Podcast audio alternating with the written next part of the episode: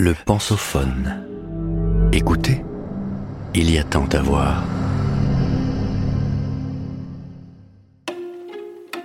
Le travail, machine à remonter le temps.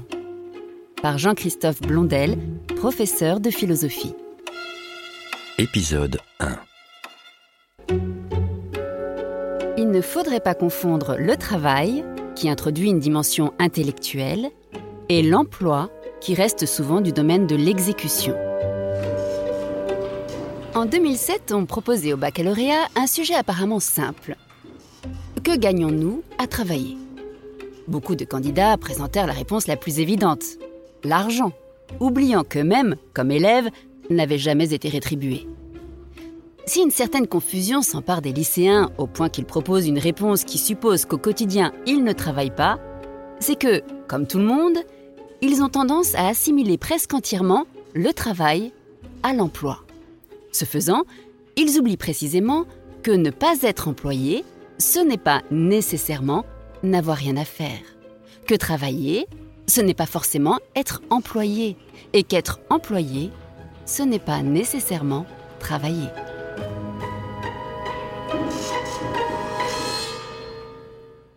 Au commencement.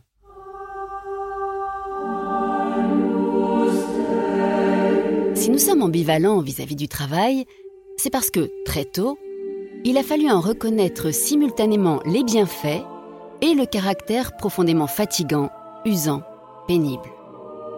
Le travail est à ce point nécessaire que nous pourrions penser que nous y sommes condamnés. Et c'est bien ainsi que la Genèse, ce texte fondateur de bon nombre de nos représentations, semble le présenter. Une punition pour la première faute commise par l'homme. Genèse 3, 17.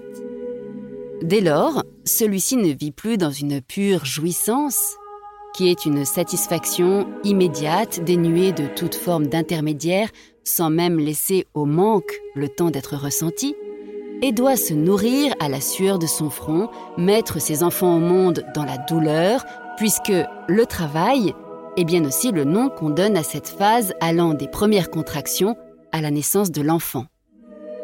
Le travail, donc, est l'effort qui s'est glissé entre l'homme et ce dont il a besoin, ce qui rompt avec l'immédiateté propre au Jardin d'Éden.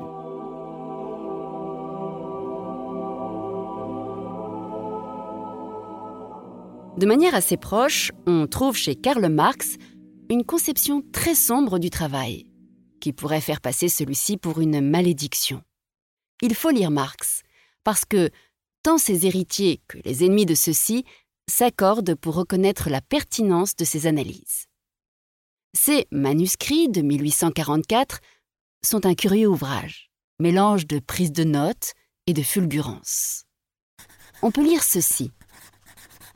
Dès qu'il n'existe pas de contraintes physiques ou autres, le travail est fui comme la peste.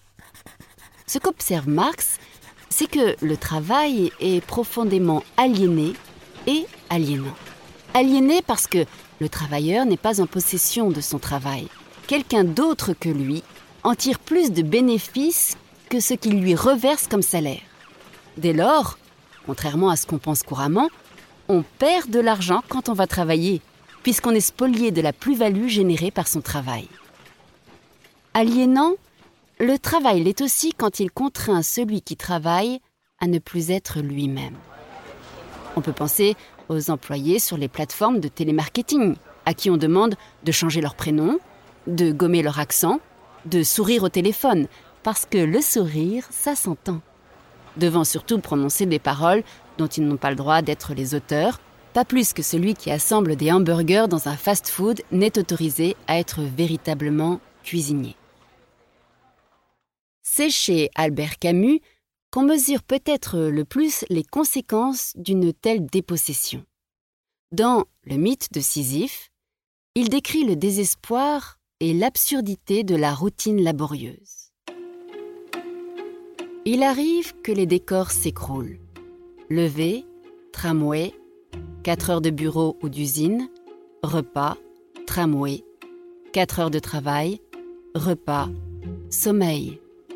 Cette route se suit aisément la plupart du temps. Un jour seulement, Le pourquoi s'élève. Et tout commence dans cette lassitude teintée d'étonnement. Tout commence, certes, mais tout s'achève aussi. Il faut rappeler ici que la première page du mythe de Sisyphe instaure le suicide comme seule question véritablement philosophique. Et on sait combien le train-train quotidien des mêmes tâches à effectuer peut compter dans cette décision d'en finir. On pense que l'argument il faut bien vivre suffira à tout faire accepter. On constate parfois qu'il n'en est rien. Le vocabulaire lui-même ne trompe pas. On connaît l'étymologie supposée du mot travail, provenant du latin tripalium, qui désignait un instrument de torture et un appareillage de contrainte des bêtes de somme. Mais le vocabulaire du travail recèle d'autres étrangetés, comme ce mot débauché, qui désigne aussi bien celui qui est libéré du travail que celui qui manque à toute exigence morale.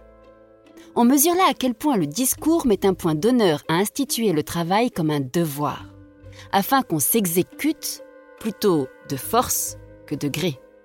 C'est donc le fait que le travail soit pénible et harassant qui justifie qu'il soit payé et qu'on valorise à ce point l'emploi, conçu comme un devoir, en dévalorisant les activités effectuées par plaisir. C'est ce qui explique que, dans le débat politique, quand on cherche à démontrer la valeur du travail, c'est finalement de l'emploi qu'on fait la promotion. Pour autant, nous allons voir que chacun des arguments précédents peut être remis en question.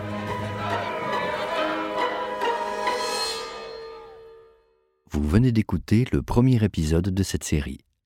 Retrouvez-en l'intégralité sur lepensophone.fr.